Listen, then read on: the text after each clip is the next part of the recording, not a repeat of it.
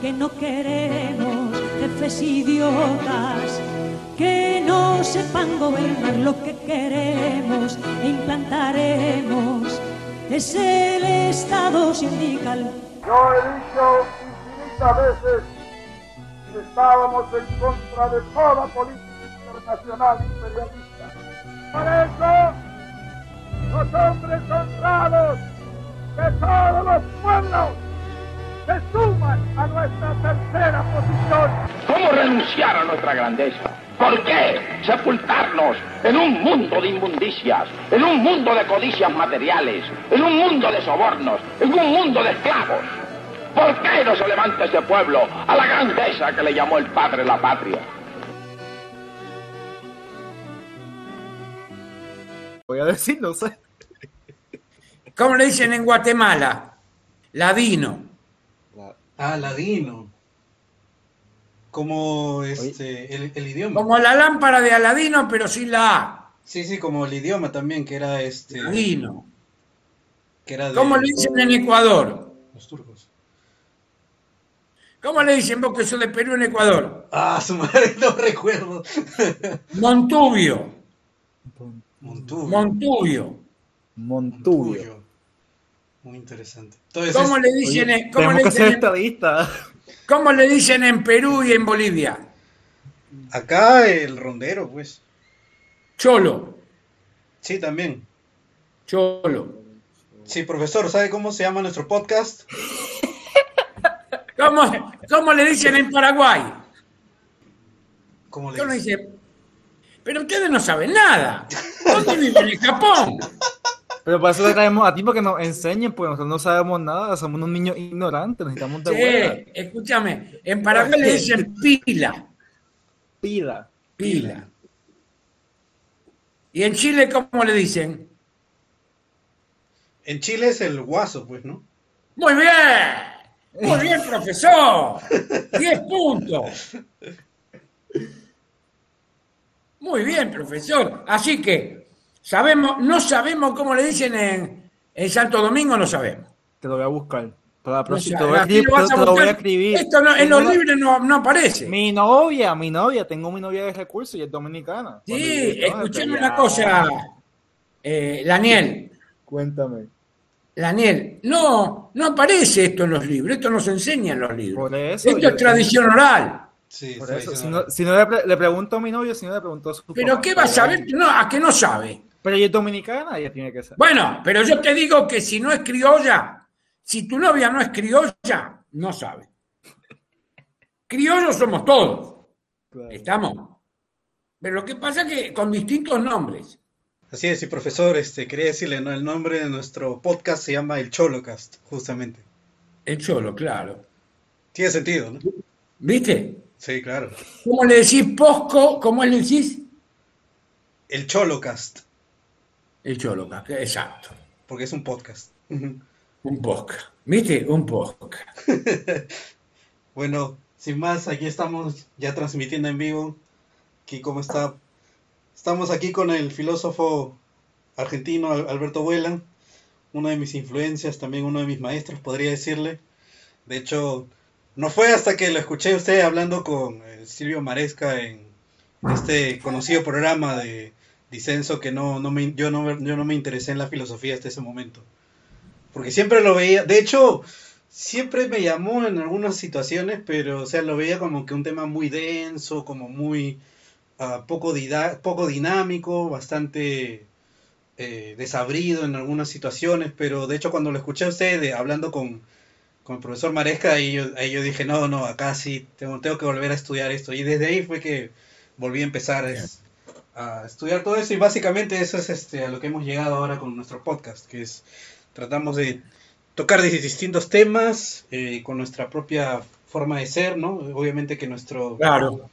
eh, más enfocado a la juventud, así todo eso, pero con ese mismo espíritu de siempre estar este, debatiendo ahí en el fuego de- del conocimiento. Bueno, para mí ese es, para mí, eh, Alejo, es un honor que, que ustedes me hayan invitado a hacer este, este Zoom con Landiel, ¿no? Landiel, Landiel. ¿Qué otro nombre tenés, Landiel, y qué otro nombre más tenés? Como tú quieras ponerme, tranquilo, abuela. Pedro. Pedro, dale, yo soy Pedro. Soy Pedro. Pedro, ahí está. Pedro. Ya En homenaje, a, en homenaje al más grande de todos, Así que fue. Pedro Albizu Campo. En este momento, nosotros tres le rendimos homenaje al más grande eh, jíbaro de toda la historia. Amén. Pedro, don Pedro Albizu Campo, que soportó la cárcel hasta la muerte en los Estados Unidos por la libertad y la independencia de Puerto Rico. Vaya nuestro sentido homenaje en este momento. Y, y yo creo que decís muy bien, Alejo, la filosofía hay que hacerla sin más, pero tenemos que hacerla desde nosotros. La filosofía más genuina es la que se hace a partir de la preferencia de uno mismo. Y cuando uno dice la preferencia de uno mismo, no es el egoísmo, sino que es la preferencia de toda nuestra tradición. Nosotros, nosotros tres que estamos hablando ahora, no nacimos de un repollo, nacimos de una tradición cultural, política, religiosa, desde, desde el fondo de la historia. Y nosotros podemos hacer filosofía recién cuando preferimos electos de nuestro pueblo, electos del pueblo de Puerto Rico, electos del Perú, electos de Argentina.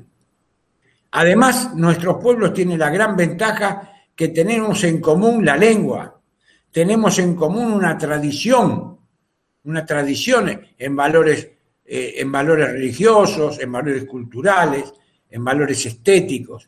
Y tenemos una tradición también en nuestros enemigos, porque nuestros enemigos nos determinan. Y los enemigos de los pueblos hispanoamericanos son, es el anglosajón. Se llamó en el siglo XIX Inglaterra y en el siglo XX son los Estados Unidos. Le guste o no le guste, eso, algunos me dirán, pero es un reduccionismo. Yo tengo que tener claro el enemigo. Si no, hago mal, política, hago mal filosofía, hago mal todo. Las vivencias de los pueblos son las que determinan. Por supuesto que seguramente que acá Pedro hablará con mayor propiedad, porque ellos después de la guerra hispanoamericana de 1898 sufren y el pade- padecen la presión de ese gigante del norte. Nosotros estamos, con vos Ale, estamos mucho más al sur, sufrimos menos esa presión. A lo mejor la sufrimos en nuestra clase dirigente, que nos entrega, nos entrega la riqueza, nos entrega los negocios, nos entrega nuestras mujeres para que se prostituyan. Pero el más jodido de todos acá es Pedro, porque Pedro lo padece existencialmente, esa, esa opresión, ese aplastamiento que, sufre, que sufre Puerto Rico. ¿no? Y que tiene que tener ese pueblo mucho carácter, porque ya van más de, ya van más de 100 años que está aguantando. Y no, no muchos pueblos aguantan tanto, ¿no? Así que van mucho más de 100 años. Bueno, entonces esto te quería aclarar. ¿A vos te gustó la filosofía? No porque yo sea un genio, que yo soy un tipo de lo más común. Soy un hombre del pueblo, no, no soy un hombre, no soy un, un hombre de, de, de- ¿cómo podríamos decir? De, de gran estatus social, no. De Pero ¿por alta alcurnia.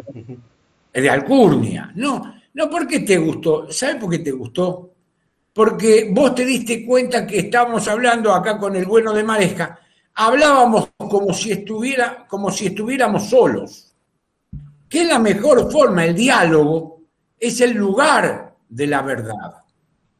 El diálogo, decía Platón, es el lugar de la verdad. Y este diálogo que lo hacemos a distancia entre nosotros tres, ¿por qué? Porque queremos ver a ver cuál es la verdad de la cosa. Ustedes tendrán, querrán saber algunas verdades, yo quiero conocer otras, como estábamos hablando recién con los términos como nos designamos. Entonces, la filosofía es eso, la filosofía es la meditación más profunda por la esencia de las cosas, pero con una condición, siempre hecha desde una situación, siempre ella sabiendo que se hace desde un lugar. Nosotros no podemos ser filósofos europeos. Nosotros podemos conocer la filosofía europea y de hecho estamos obligados a conocerla. Porque tampoco, porque una, una parte grande de nosotros eh, tiene sus raíces en Europa. Sobre todo tiene sus raíces en Grecia y Roma y en España. Esas son las tres raíces europeas que tenemos nosotros. Grecia, Roma y España. Pero, pero nosotros, como americanos del siglo XXI, como hicieron los del siglo XX también, tenemos que pensar desde, desde nosotros, tener un pensamiento situado, hablamos, es decir, desde este lugar, desde este lugar de América. No, no despreciando a nadie, sino diciendo, yo estoy pensando desde aquí. Y cuando uno logra eso, que es difícil, ¿cómo se logra eso? El primer paso, como les dije, es la preferencia de uno mismo. La preferencia de uno mismo. Es decir, es decir, bueno, yo voy a leer mis autores, voy a ver en mi tradición nacional qué autores hay, cómo, me, cómo han tratado el tema. Entonces ahí vamos buscando. Autores que seguramente en cada uno de sus países están de alguna manera ocultos, silenciados, este, no se encuentran los libros, no se encuentran las fotos, no se encuentran las historias de esta gente. ¿Por qué? Porque la historia la, escriben los que ganan. La historia no la escriben los que pierden. Y, y América, sobre todo Hispanoamérica, ha perdido muchas, muchas cosas. Y entonces nos sometemos a la historia que cuentan de nosotros tanto sea de Europa cuanto de los Estados Unidos. Pero nosotros tenemos que reescribir nuestra historia. ¿Y cómo la reescribimos? La reescribimos la historia, primero la local y segundo, la historia de patria grande. Nosotros formamos parte de una patria grande que va de Tierra del Fuego hasta Alaska. Contemos todos los territorios de los Estados Unidos que formaban parte de México, que siguen formando parte de México por más que políticamente sean distintos. Viajen ustedes a Texas, Arizona, Nuevo México, California y después me van a contar a ver si eso es los Estados Unidos o si todavía está la raíz mexicana ahí abajo. Está la raíz mexicana. Como si van a Alaska, van a encontrar la raíz rusa. Los apellidos en Alaska hay cantidad enorme de apellidos rusos. Los gobiernos lo pueden vender, bueno, sí, pero la tradición de Alaska no nace formando parte de Estados Unidos, sino formando parte de, Rusia. ¿eh? Bueno, esto es lo que me sugirió tu, comentario, eh, Alejo. Sí, yo estoy completamente de acuerdo con lo que menciona el profesor. De hecho, por eso justamente aquí estamos teniendo la, la gran oportunidad, al menos en Perú, ¿no? que antes no había ninguna editorial que buscase justamente publicar estos distintos tipos de pensamiento eh, disidente, no solo de, no solo de, no solo de fuera, ¿no? o sea, no solo publicar, no sé, a Dugin, a Alain de Benoit, este, los, a Junger, así, etcétera, sino también a los autores de aquí, que están haciendo justamente filosofía, teoría política, filosofía política, y, de, muchas otras eh, vertientes por ahí, ¿no? Similares. Pero de hecho, eh, Profesor, usted ha mencionado algo muy interesante, que es este lo que menciona que la superación que tenemos que reescribir en este, en este siglo, ¿no? Que es la, historia de la patria grande. Eh, justamente eso me recuerda mucho a justamente a este gaucho argentino, eh, Juan Domingo Perón, entonces, pero él, hay otro concepto de Perón que él también trae eh, a la mesa y que hasta, hasta el día de hoy lo veo muchas veces que lo han intentado explicar y ir un poco más allá, ¿no? Que es, de hecho, usted escribió un libro con Dugin de, esto, que es eh, la comunidad organizada. No sé si podría usted explicarnos, ¿no? Sí, sí, cómo no, cómo no, con muchísimo gusto. Te iba a comentar primero algo sobre los libros. Mira cómo será que me acaban de sacar este año en Chile la teoría del disenso que había sido publicado en Argentina, después fue publicado en España, después fue publicado en Italia y ahora fue publicado de vuelta en Argentina y también en Chile. Y ya que vas a tener una editorial, yo tengo un libro que se llama Pensamiento de Ruptura, donde el último capítulo me ocupo de varios pensadores americanos, entre ellos el peruano Wagner de Reina. ¿Eh? Me ocupo del desarrollo de la filosofía en Bolivia, en ese, un, un pequeño, me ocupo de la filosofía en Uruguay. Ese sería un lindo libro que podían sacar en Perú. Sería un Te lo voy a mandar por correo electrónico, yo tengo el PDF. Fue editado en Argentina, está agotado, pero te lo voy a mandar. Se Sería un llama. Pensamiento de Ruptura. En Colombia creo que lo editaron. Creo que lo editaron o hicieron una tesis sobre él en Colombia. Este, Miguel Herrera, un profesor de la Universidad de, de, ¿cómo se llama?, de Bogotá. Así que, bueno, esto es una propuesta que te hago, si te interesa, si, si tenés alguna, si vislumbrás que podés editarlo, ¿no? Sí, sí, de hecho estoy estudiando para editarlo porque yo soy ingeniero, en verdad yo no tengo nada que ver con filosofía ni con nada, pero es que Bueno. eh, por la situación uno tiene que ajustarse y tiene que hacerlo, ¿no? Tiene que tirarse ¿Y ahí. qué te a- parece? eh, Bueno, todos, todos estos libros salen a Poncho, estos libros salen, salen por el esfuerzo del editor, nada más. Y del que lo escribe, el que lo escribe ya lo escribió. Yo ya hice el esfuerzo, ya lo escribí. Ahora el esfuerzo sería tuyo. Bueno, después de este comentario paso a... El, tema de Argentina, eh, Perón entre- gana eh, la elección en 1946. En 1945 terminó la guerra. Entonces, ¿qué pasó? Tanto los europeos como los norteamericanos estaban ocupados, los rusos lo mismo, los franceses lo mismo, los cuatro triunfadores de la guerra, Rusia, Inglaterra, Francia y Estados Unidos, estaban ocupados en qué? En arreglar el desastre que había sido la guerra. Los bombardeos norteamericanos destruyeron media Europa. Entonces estaban con el plan Marshall en Estados Unidos.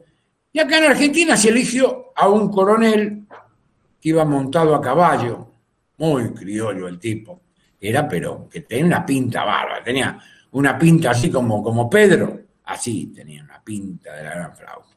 Pelo negro, bien echado para atrás cuando montaba, tipo que sabía montar a caballo. Y este hombre en el año 49, tres años después, dice, Argentina necesita hacer, juntar a todos los filósofos argentinos, invitar a todos los filósofos del mundo. Tenemos que hacer un Congreso Nacional e Internacional de Filosofía. Y ahí se hizo el Congreso en una provincia que es Mendoza, que está sobre la cordillera, 1949.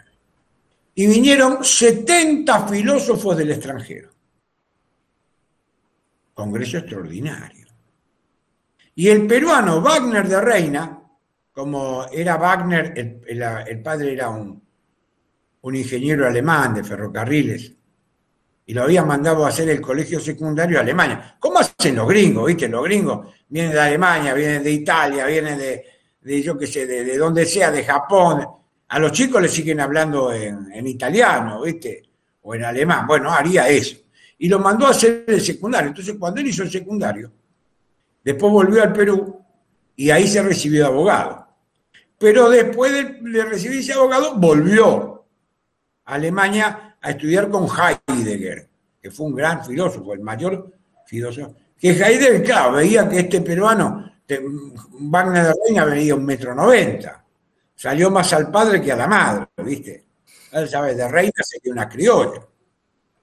Y entonces Heidegger le tomó una gran, una gran simpatía porque era un hombre hidalgo, era un hombre que después fue canciller del Perú, era un hombre muy preocupado por América. Este, entonces, en ese congreso que ya te digo, vinieron 70, Perón lo clausura con un, este, con un discurso que se llama La Comunidad Organizada.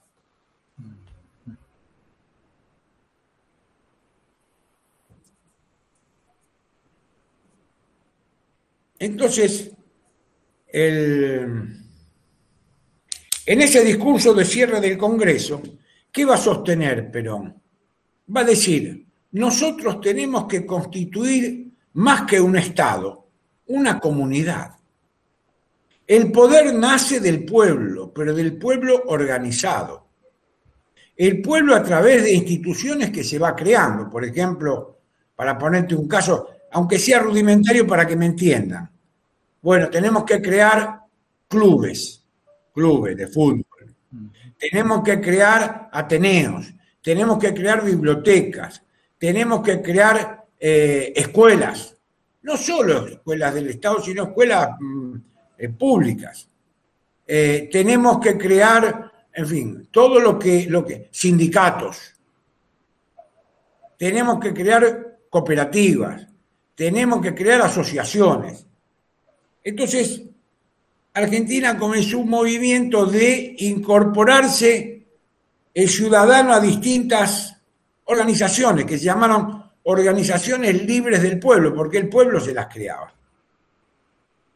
Estas organizaciones sabían lo que faltaba, lo que había que hacer en cada caso. Entonces, Perón, ¿qué hizo? Las organizaciones le iban sugiriendo las distintas secretarías de Estado, direcciones, sobre todo direcciones, para que esas direcciones desde el Estado ayudaran a resolver los problemas.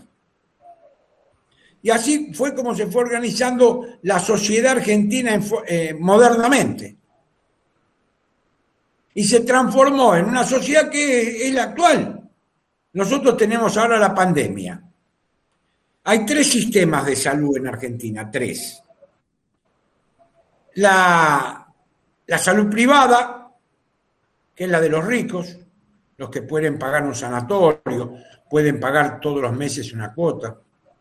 La salud pública, que es la de los hospitales, como sucede en Puerto Rico, como sucede en Perú y en todos los países, está el hospital público, que hay que hacer la cola, que por ahí te atienden y la mayoría de los casos no te atienden, porque no tienen remedio, porque el médico no fue a trabajar, porque lo más cómodo de todo es ser empleado, empleado del Estado, porque no trabajas nunca, cobras y no trabajas. Y después tiene un segundo, un tercer sistema que es la medicina solidaria. ¿Quién maneja la medicina solidaria? Los sindicatos.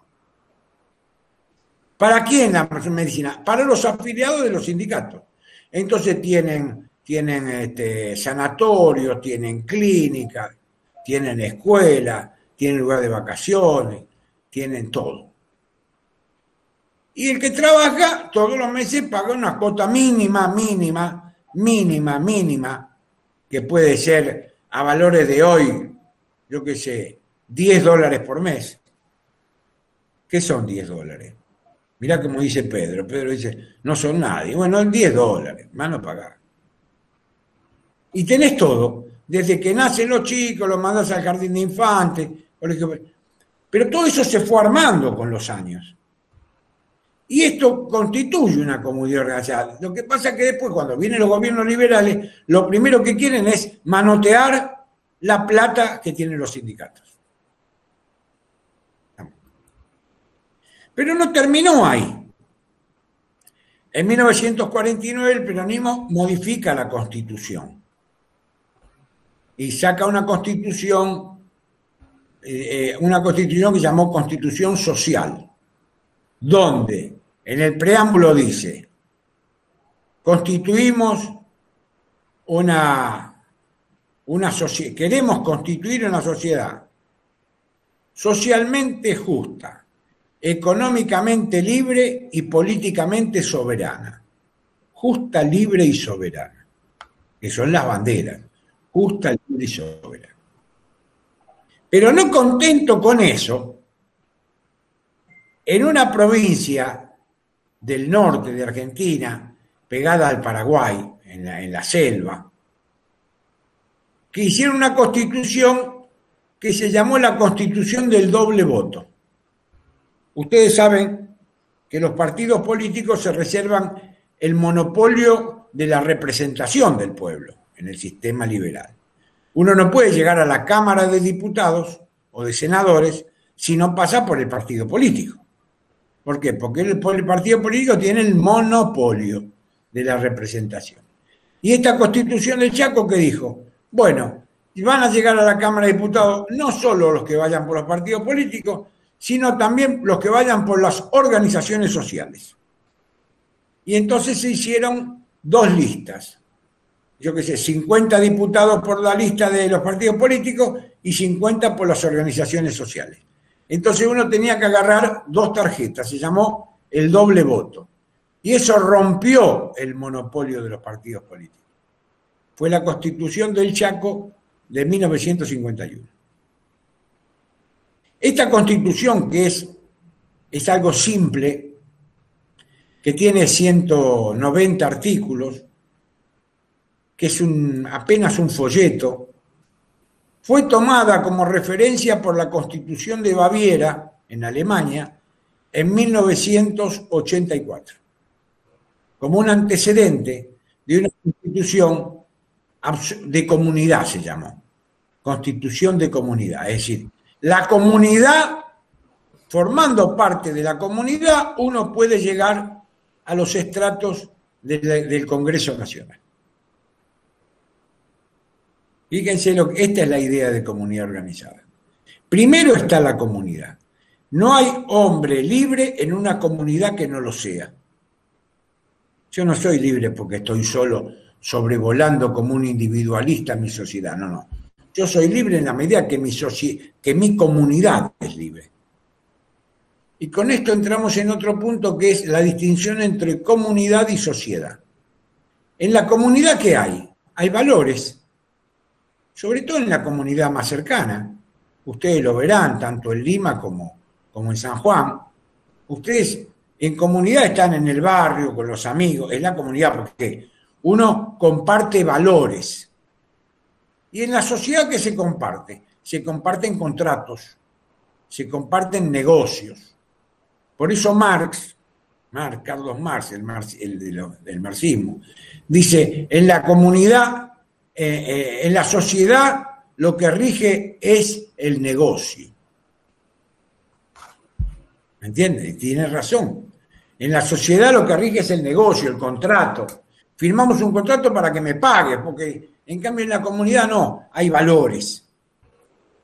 Esto sería, grosso modo, la idea de comunidad organizada que plantea el peronismo. Pone más el acento en la comunidad que en el Estado. Porque el Estado, para el peronismo, tiene que tener tres principios fundamentales. El primero de todo es el bien común, el primero. El segundo es el principio de solidaridad. Hacer solidaridad en el solidium, hacer que las clases se, se complementen unas con otras. Y tercero, el de subsidiariedad. El Estado tiene que ayudar a los particulares a realizar aquellas tareas que los particulares solo no pueden hacer, o porque no tienen la fuerza necesaria o porque no tienen el dinero necesario. Entonces el Estado se apoya en tres principios. Bien común, solidaridad y subsidiariedad. Ven que no es difícil el tema. Ven que no es nada difícil. Bueno, esto es lo que, lo que yo les quería comentar acerca de la idea de comunidad acerca, de la idea del Estado. Muy bien, a ver si se le queda a nuestros oyentes. Eh, de momento no hay ninguna pregunta en el, en el chat en vivo. Eh, si en, si en, caso aparece alguna pregunta también se la haremos llegar, profesor. Pero bueno, eh, hablando justamente de eso, me parece a mí muy interesante lo que plantea de que la comunidad es es en sí un concepto que es anterior incluso al Estado, es anterior a la modernidad, ¿no? Entonces. Exacto, exacto. Entonces, y por otra parte, hay otro, hay otro argentino que también me ha influenciado bastante, que es Marcelo Gullo. Y Marcelo Gullo habla justamente de que el de que el peronismo es el futuro, ¿no? Que no se terminó el proyecto del, del peronismo, justamente por eso siempre estará ahí presente para un futuro. Entonces, yo haciendo, medio que haciendo juego con esto y también con las ideas del, del francés eh, Guillaume Fayet, que usted, usted este... Soy amigo, fuimos amigos, muy amigos. Sí, sí, a, mí también me influencia Guillaume Fayet. Eh, entonces, quería preguntarle, ¿no? Si podría, podríamos decir, ¿no? Que un proyecto que intente restaurar esto sería como una especie de arqueoperonismo. Claro, claro, así como Guillaume Fay escribió el arqueo como el arqueofuturismo. Sí. Este se- el peronismo se inserta dentro del arqueofuturismo. Porque el peronismo es premoderno. Vos lo observaste muy bien, eh, Alejo. El peronismo es premoderno. No entra. La idea, de moder- la idea de Estado es una idea moderna. La idea de, de comunidad es una idea premoderna, es anterior. No hay Estado sin comunidad, pero puede existir comunidad sin Estado. Los, tu- los kurdos son una comunidad y no tienen Estado. Los judíos hasta el año 48 eran una comunidad, pero no tenían Estado. ¿Estamos? Entonces el peronismo no re- obviamente que no, no rechaza al Estado, ¿no? El Estado cumple una función fundamental. Mira, en Perón una vuelta lo van a visitar unos concejales, ustedes le llaman también, en, en Lima le llaman concejales, ¿no? Los que están en, en las municipalidades, ¿no? En las alcaldías Sí, le llaman concejales, bueno, y al que representa al Poder Ejecutivo, corregidor o algo por el estilo. Bueno, acá hay un sistema también, o departamentos, o, o le llaman municipales, gobierno municipal. Y la ciudad de Buenos Aires es una municipalidad. Y los concejales, este, cuando fue el golpe de Pinochet en el 73, esto lo- me lo contó a mí el presidente de los concejales peronistas, y después muchas veces más, y se escribió. Entonces agarra y saca una declaración en contra de Pinochet, el tirano Pinochet. Y Perón recién había sido electo. Era presidente, pero en la tercera presidencia. Saca una declaración en contra del tirano Pinochet, porque nosotros, que esto, que lo otro. Siempre, lo que hacen política siempre se vuelcan a la izquierda, tienen esa, la tara, la tara del marxismo, de- del marxismo de, sobaco, ¿viste? Eh, de sobaco ilustrado, de leer libros. Entonces Perón los manda a llamar a los concejales. Mañana a las 7 de la mañana los espero en la Casa de Gobierno. Y todos sabían que Perón, que era un hombre grande, se levantaba muy temprano y decía a las 7, a las 7. Y si uno no estaba a 7 y 5, no lo recibía nunca más en la vida. Nunca más en la vida. Se tenía, tenía que dedicarse a otra cosa. Así que cayeron medio, los concejales, los concejales cayeron con la cara medio dormidos, todo. Bueno, dice, en mi tierra, los criollos cuando nos levantamos nos lavamos la cara y nos peinamos. Veo que ustedes han trasnochado, como buenos concejales que son, toda la noche. Bueno, no, porque nosotros, general, no, los invito, los invito a ustedes para que me escuchen a mí. Entonces dice, ustedes sacaron una declaración en contra del general Pinochet que acaba de tomar el gobierno en Chile. Sí, porque son, señores, silencio. Lo llamo yo que soy el presidente de la República y a mí ustedes no me interrumpen más. Son dos cosas que quiero decirle y nada más que dos cosas. Ustedes son concejales de la municipalidad de la ciudad de Buenos Aires y yo soy el presidente. Yo tengo dos tareas. Los presidentes en nuestra república tienen solamente dos tareas. La defensa exterior y la concordia interior. Dos tareas. Mirá qué, interesante cómo reduce. La concordia interior, lograr que los habitantes, concordia y prosperidad interior. Y la defensa exterior. En cambio, ustedes como concejales tienen tres tareas. ABL, alumbrado, barrido y limpieza. Vayan y ocúpense de eso. De lo otro me ocupo yo. Los echo. Fíjense qué interesante anécdota. Y es verdad, el, cuando, cuando uno conoce el poder, cómo ejecutarlo, no pierde tiempo. No, pierde, no es complicado, pero hay que tener claras las, las ideas. Fíjense, yo siempre cuento este caso porque uno dice, no, porque si yo fuera presidente, hago esto, dos cosas. La concordia y buscar la concordia y la prosperidad interior, la máxima prosperidad que se pueda. que la gente no pase hambre, que tenga trabajo, etc. Y la defensa exterior, por si alguno nos quiere agredir. Vos fíjate, Alejo, qué lección simple, qué lección simple que dio esta anécdota de Perón.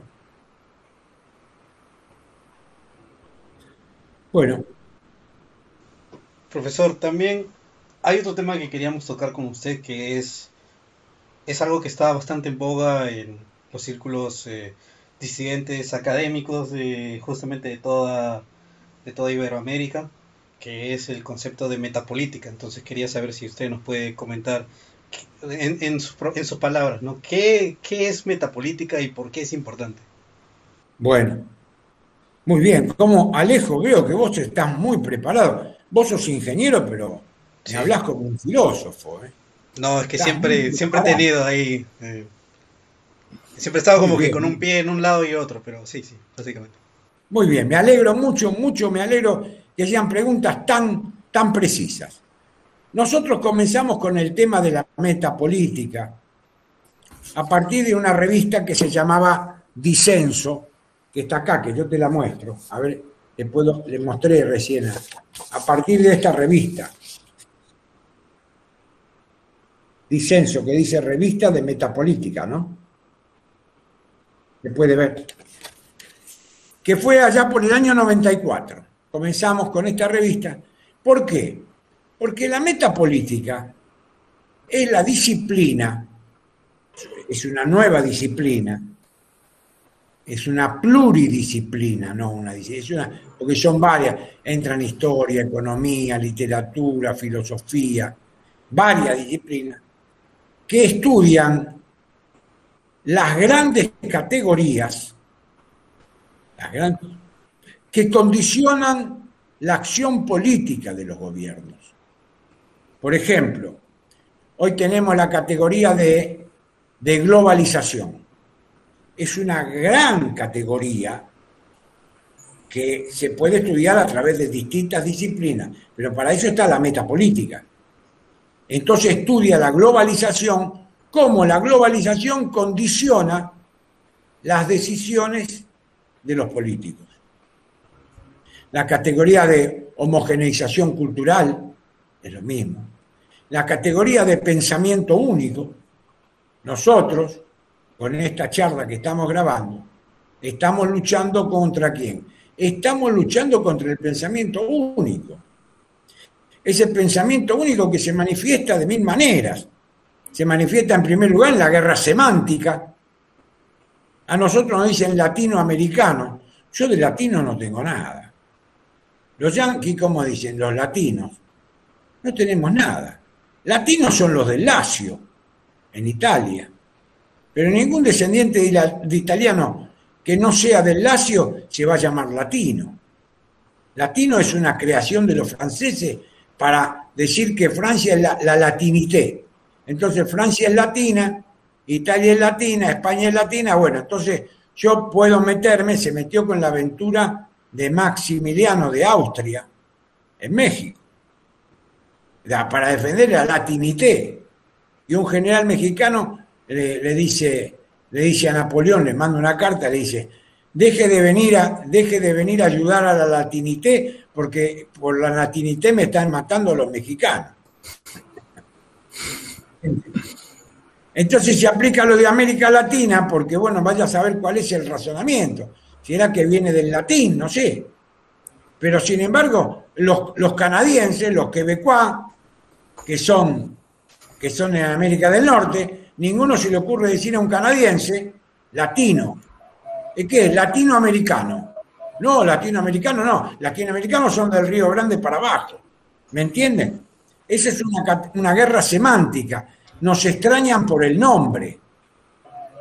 Nosotros quedamos extrañados de nosotros mismos por la mala, la mala manera de designarnos. Entonces la metapolítica que estudia esas grandes categorías y ese estudio de las grandes categorías los vuelca a dónde? A la política. Por eso este, la diferencia que hay entre, por ejemplo, nuestros planteos, me refiero a los planteos americanos y los planteos europeos, es que en general los europeos quieren hacer metapolítica sin meterse en la política. Y nosotros decimos que no, que hay que hacer metapolítica para poder meterse bien en la política. ¿Me, me explico, Alejo?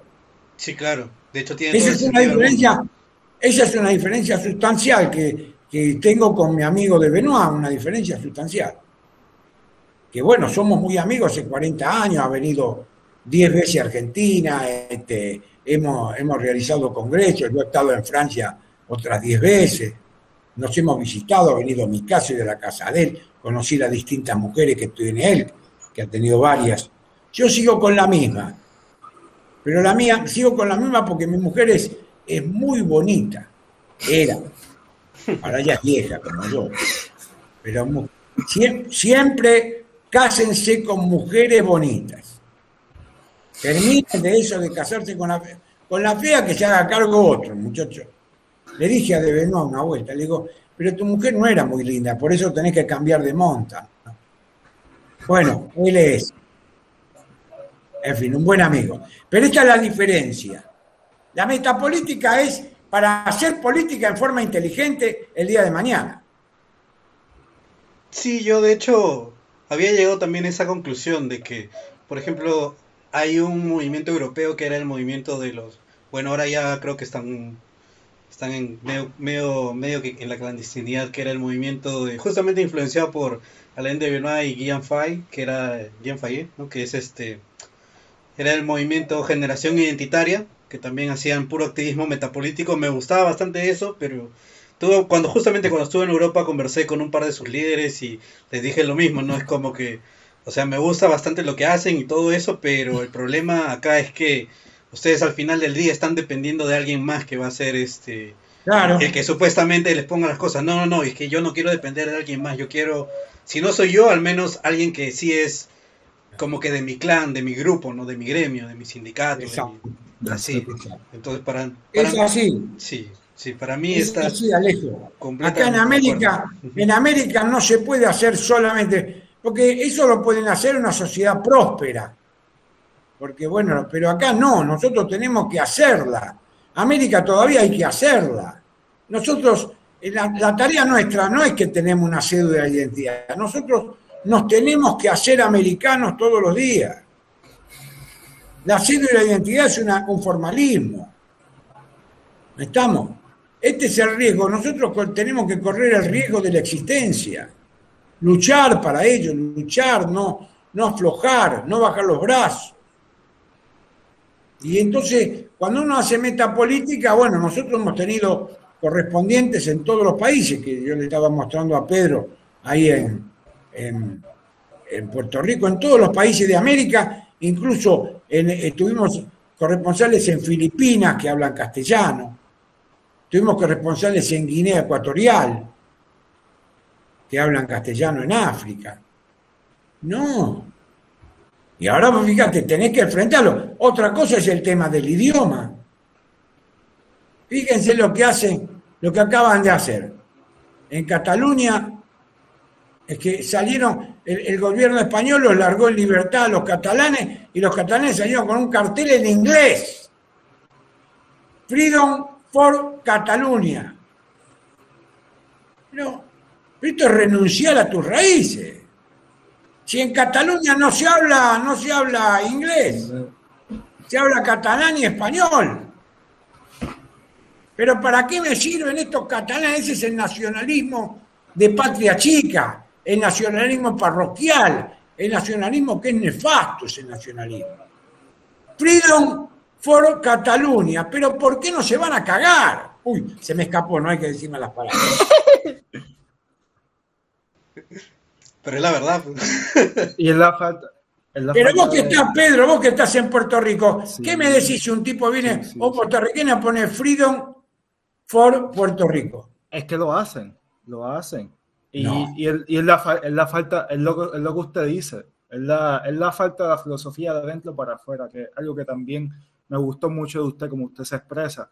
Y es lo que, es la, yo pienso que tiene que ver mucho con la ontología, con la relación que vemos entre, entre nosotros como individuos, como usted dijo, la comunidad, lo que el, en el nacional sindicalismo, José Antonio Primo Rivera también hablaba de lo que el individuo, la familia, el sindicato y el municipio. Y todas esas son comunidades, como usted menciona, que vemos cómo esos temas se repiten.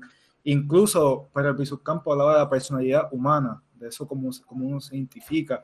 Y eso es lo que hace falta más que todo, eso es lo que, eso es lo que combatimos. Como usted menciona, el globalismo como metapolítica afecta a todos esos campos. Y eso es lo que estamos viendo. Vemos como aquí la izquierda, como los que luchan por la independencia, en asimilados a Estados Unidos. Yo digo, es una mezcla de Black Lives Matter con el feminismo español. Así es que se sienta aquí la izquierda.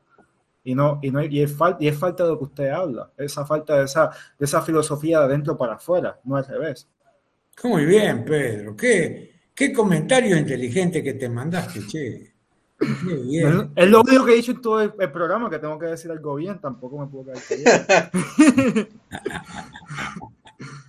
no, bueno, y, es lo, y, es lo, que usted discute, que no es algo complicado, es la, con las vivencias de uno basta, ¿me entienden? Yo trabajo desde los 13 años y son cosas que yo he notado, yo empecé con el marxismo y entonces apliqué el marxismo a lo que yo veía el día a día. Y entonces yo ahí yo pude darme cuenta que no, que es más allá, que va más allá. Y comienza a estudiar, como usted mencionó, los de aquí, lo que está aquí, ¿me entiende? Los que las personas que han pasado por lo mismo que yo, no lo que pasó un alemán en los 1800, no los que pasaron por mi misma tierra y lo que ellos han visto. Claro. Muy bien. Bueno, este, yo lamento mucho no haberle visto la cara a Alejo porque lo tiene ahí a. ¿Quién es este? Paulette. Paulette. ¿Eh? Paulette. Paulette. Bueno. Y apareció otro más ahora. Sí, es nuestro compañero de México. Esa es la cara del mexicano, qué cara rara.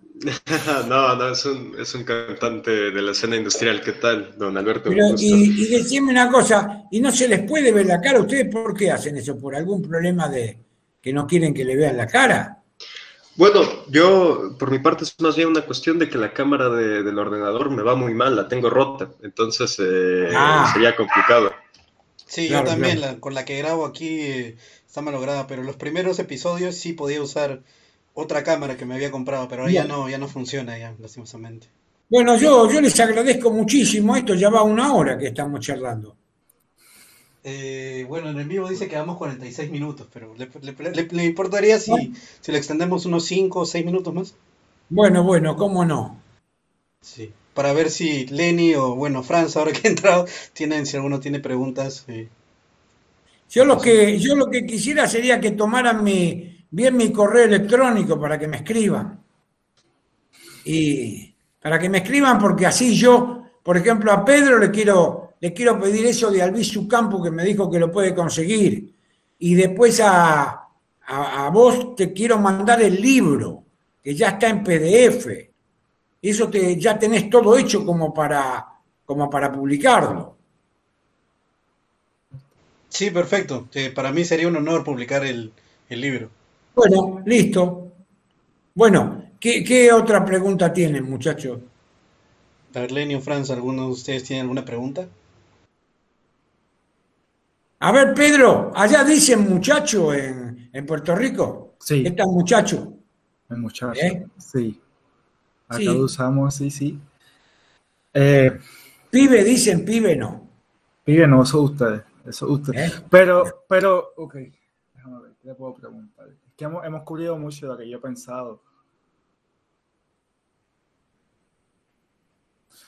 Usted nos recomienda como una nueva generación? Usted que ya ha pasado por, por escuché en otras, en otras entrevistas que ha tenido anécdotas así de, quemar bandera, de, de ah, llevar la, lucha, todo, todo, que usted ha pasado por esa experiencia, ¿me entiende? Que, que, no ha sido solamente un come libro, que usted ha hecho cosas.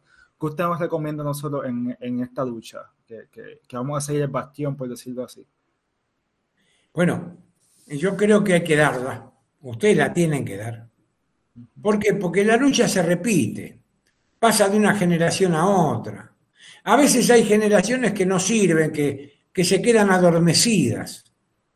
A lo mejor la generación anterior a la tuya se quedó adormecida, porque yo en el año 95 buscaba correspondientes de disenso y no tenía correspondientes de disenso en Puerto Rico, salvo una profesora de la universidad pero yo no escribía como profesor, escribía como un, un militante político sobre la meta. Y a mí me gustaba más. Y bueno, probablemente vos, vos, y otros muchachos más de ahí de Puerto Rico en, reencarnen esa lucha que en su momento emprendió Pedro Albizu Campos. ¿no? Y lo mismo le va a pasar, lo mismo le debe pasar a, a ¿cómo se llama?, Alejo en Perú. Cuando nosotros vamos, cuando nosotros vos empezás a actuar y te encontrás que tenés 20, 25 años, 30 años, y, ves que los mismos de tu generación no te comprenden. Lo encontrás, a veces, muchas veces uno se siente solo. Solo. Y que, que, después están, por ejemplo, a mí me pasó cuando fue Onganía, que hubo un, acá hubo un dictador que se llamó Onganía, en el año 66, 67. Y yo tenía alrededor de 20 años, estaba en la colimba. Y bueno, y como mis, el grupo nuestro se llamaba Nueva Argentina, y teníamos un jefe que era un loco, después me di cuenta, 20 años después me di cuenta que nosotros seguíamos a un loco. Era muy, muy peronista, nosotros, porque Perón hablaba de la Nueva Argentina, ¿no? Y entonces me había, empezó a hablar este, éramos muchachos, teníamos 19, 20 años, y nos hablaba de la Nueva Argentina, y dice, y Onganía, dice, es masón, porque está la masonería blanca y este es de la masonería blanca. Y yo le decía, pero, pero hay un cura. No, no importa, porque esa es la masonería blanca, porque los curas están... Oh, tanto, si yo me venía a casa y yo vengo de unas casas criollas, ¿viste? No teníamos. Y yo hablaba con mis hermanos, digo, mira que no digas eso, que qué va a decir papá, mi padre. Y, entonces le digo un día, y ya no tenía confianza con mi padre, le digo a mi madre, le digo, vos sabés que un ganía me dicen que es masón. Mi hijo, no se va a meter usted en esas cosas, ¿eh? no se va a meter que esa gente muy, muy fuerte, muy poderosa, no se meta en eso. No, no, mamá, no me voy a meter. Bueno, allá por ahí, a las cansadas, a los tres, cuatro días me llama mi padre, venga para acá, antes los padres trataban de usted, venga para acá. ¿Qué carajo anda haciendo usted ahí hablando que el presidente es masón, que el general es masón, el general va a gobernar esta Argentina porque necesita castigo, rigor. Mi padre quería que nos molieran a palo a todos. Y, y vos sabés que cuando voy al servicio militar, como yo soy alto, o era, no soy alto, tengo un 82, un 83, estaba en la primera fila, y pasa un canía, todo desfilando, todo serio, bien, ¿no? El tipo tendría unos 50 años, y yo le grito, ¡Masón! El tipo miró así y siguió no dijo nada. Pero recién había volteado al régimen democrático, el tipo tenía todo el poder. Cuando salimos de ahí, cuando salimos de ahí, este, el... entonces agarra me, me dice, me dice el cabo, soldado, bípedo, no sé cuánto, bípedo implume, me dice carrera mar, cuerpo a tierra, que esto, que el otro, y me mandaron preso. Y estuve un año y ocho meses preso en una prisión militar. Yo con otro compañero, solo que era profesor de gimnasia, un año, ¿viste? Y vos tenés que pasar esos tragos. Y yo salí, salí con más ganas de, militar, con más ganas. Y a usted le va a pasar lo mismo. Yo no digo que vayas a ir preso, Pedro, pero le vas a pegar en el poste. Siempre algún problema que el, disidente, el disidente no es otra cosa que aquel hombre que, o mujer, ¿no? Hombre, cuando uno dice hombre, quiere decir tanto varón como mujer. ¿Viste? No hay que hacer como nuestros políticos ahora que dicen todos y todas, todas esas boludeces, no. El hombre es vir, varón y mujer. Cuando yo digo todo hombre, involucro los dos sexos. Y hay que saber eso. Entonces, ¿Qué pasa? Todo hombre, cuando se plantea en la política y se plantea la preferencia de uno mismo, es disidente. Y el disidente está fuera de la regla de juego. El disidente, el contestatario, el que tiene un pensamiento alternativo, piensa otra cosa, no es que no piense o piense en contra, no, yo no pienso en contra de nadie, yo pienso distinto. Ustedes no piensan en contra de nadie. Sí, si me ponen el caso, si se va a ocupar el marxismo, yo voy a luchar contra el marxismo porque yo sé que es un totalitarismo que lo mostró, que dejó 100 millones de muertos y a mi país no le sirve para nada. pero yo, mi tarea no es esa. Mi tarea es, es proponer otra posibilidad, otra, otra alternativa. Por eso se habla, hablamos nosotros de pensamiento alternativo, de pensamiento identitario, de pensamiento disidente. Yo hablo más de pensamiento disidente, porque bueno, elaboré la teoría del disenso, entonces eh, encuentro más argumentos. Pero también el pensamiento identitario, el pensamiento... Pero lo que pasa es que el identitario en Europa significa otra cosa que acá. En cambio, el disidente no, vale para todos. Eso es lo que. Bueno, esto es lo que tengo que decirles al respecto, Alejo. Muchas gracias. Muchas gracias, profesor. Solamente hay una sola pregunta del chat que la hace aquí un, muchacho que justamente vive en Estados Unidos que se llama Oji del Rancho. Él le hace la siguiente pregunta, profesor. ¿Qué es lo que usted opina de los pochos, que son básicamente los hispanos de Estados Unidos? Eh, ¿Cómo le llaman los pochos? ¿Le llaman? Sí, los pochos. No sabía, como Perón. A Perón le decían pocho. Qué interesante. A él le decía, a Perón, de sobrenombre le decían Pocho. A Pedro le decían Pito, la familia. ¿Eh? Pito le decían a Pedro Campo, la familia. Pito. Decía Pito, sí, la, la esposa y, la, y, la, hija. A Perón le decían Pocho por un gorrito que llevaba, un pochito, un gorro. Ese gorro con misera que ahora se usa tanto, eso lo usaba Perón. ¿Yo qué opino de esa gente? Que esa gente hace más por nosotros que todos nosotros juntos. Esto es lo que opino de los hispanoamericanos que están en Estados Unidos. Han hecho más por nuestra lengua que todos nosotros juntos, sin proponérselo. ¿Por qué? Porque ellos, ellos tienen que vivir, ellos tienen que romperse el alma para trabajar, no reciben subsidios, no reciben nada, reciben al contrario palos, los tratan de echar cada dos por tres. Esta gente tiene que seguir, hay que invadir los Estados Unidos con esa gente, con todos nosotros, tenemos que ir. Por supuesto, aprender en inglés y seguir hablando entre nosotros español. Hay 50 millones de, de, hispanos parlantes en Estados Unidos. ¿Qué se piensan ustedes? Esto, esto tiene que hacer. Y algún día reconquistan todos esos territorios, viejo. Esto es lo que hay que hacer. Hay que invadirlo. Hay que invadir Estados Unidos. Pero claro, yo lo digo desde acá, sentado a, cuánto, a 15 mil kilómetros. No fui nunca a Estados Unidos ni voy a ir jamás, no importa. Pero, pero al ir allá, corren el riesgo de la existencia. Son gente valiente. Habrá pistolero, habrá, bueno, está bien, hay de todo. Pero son gente guapa, gente que corre el riesgo de la existencia y que tiene que ir allá y tiene que trabajar en los peores trabajos.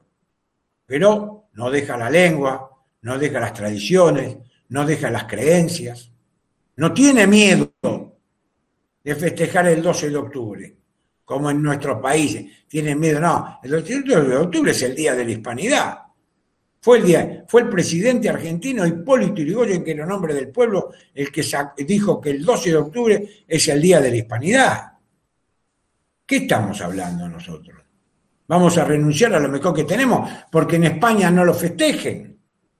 En España que hagan lo que quieran los gallegos, no me interesa. Dios quiera que estén con nosotros. Pero la capitalidad de la lengua hoy la tenemos nosotros los americanos. La capitalidad, el poder de la lengua. Somos 580 millones de hispanohablantes. Se habla, se habla español en todo el mundo. Se habla español, en, por ejemplo, eh, me cuentan que en Angola, donde estuvieron las tropas cubanas, cubanas como 20 años, en Angola se habla español, también portugués, pero español. ¿Por qué? Porque las tropas cubanas, los soldados cubanos, más allá de que fueran por Castro, hablaban español y se enamoraron de la mujer y tuvieron hijos y le hablaron español y hay cantidad de miles de angoleños que hablan español. ¿Qué se piensa? ¿Nosotros qué vamos a renegar? ¿Queremos arreglar el mundo con libros? No, el mundo se arregla imponiéndose. Y nosotros tenemos con que somos la lengua, la lengua más hablada del mundo.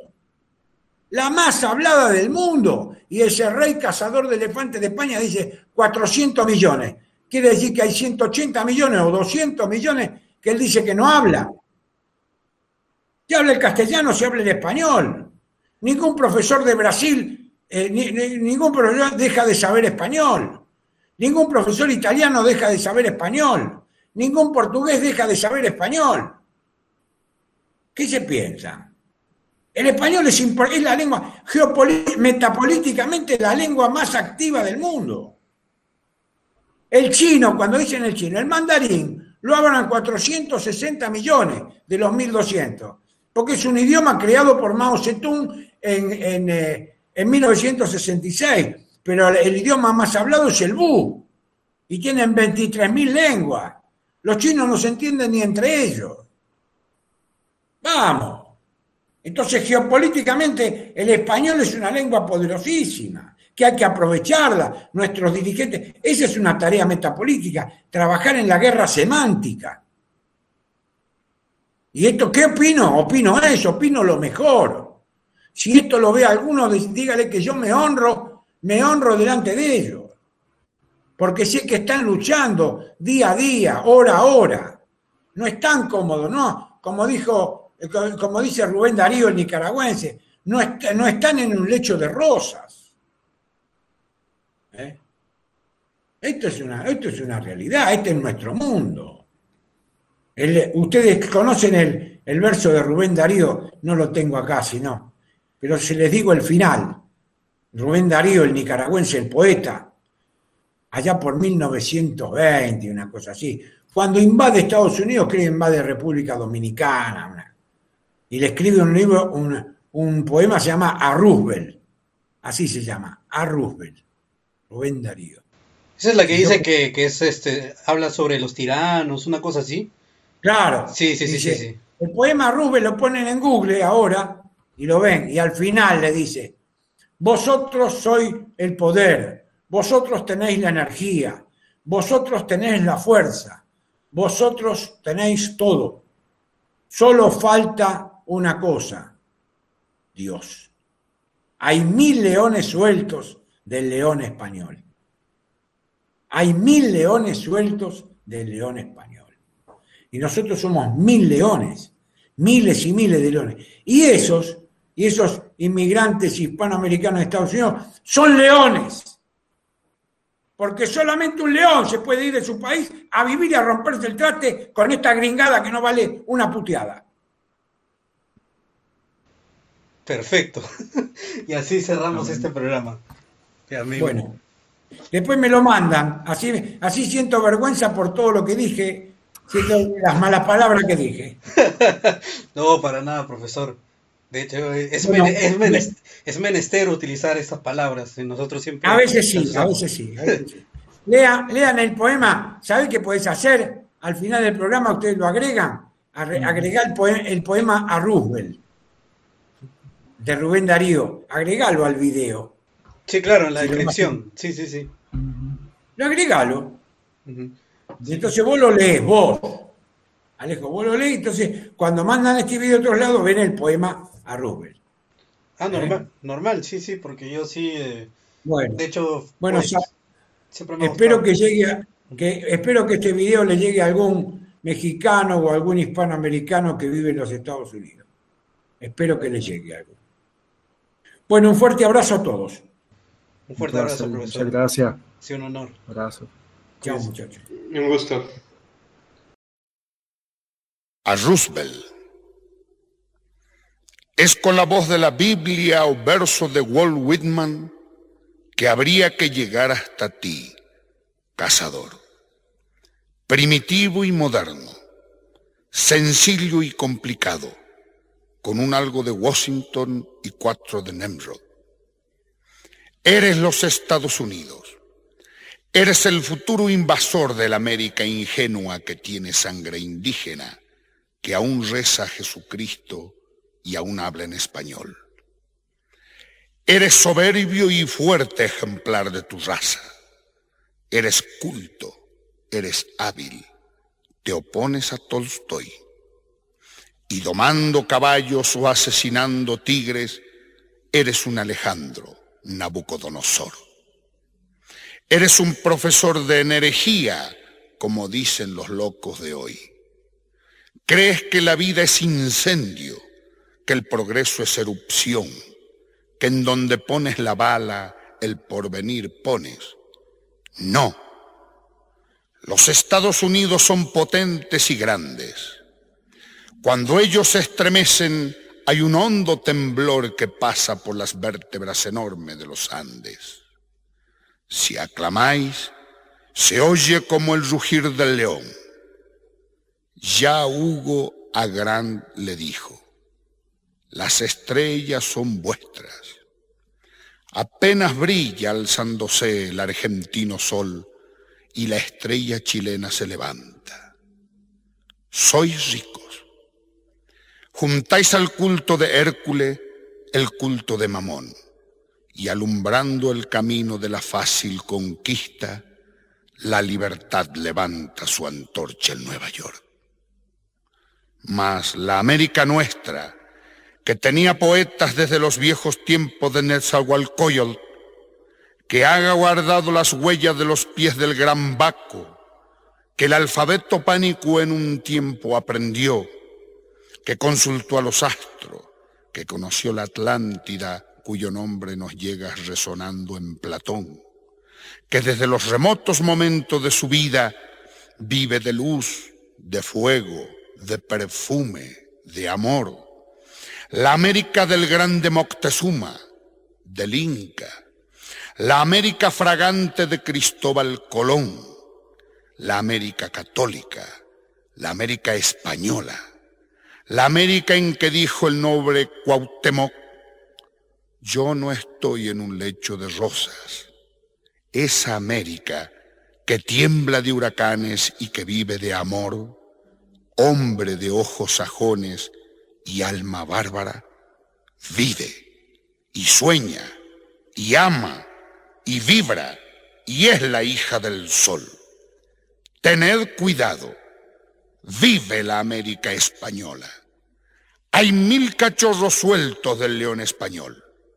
Se necesitaría, Roosevelt, ser Dios mismo, el riflero terrible y el fuerte cazador, para poder tenernos en vuestras férreas garras. Y, pues contáis con todo, falta una cosa, Dios.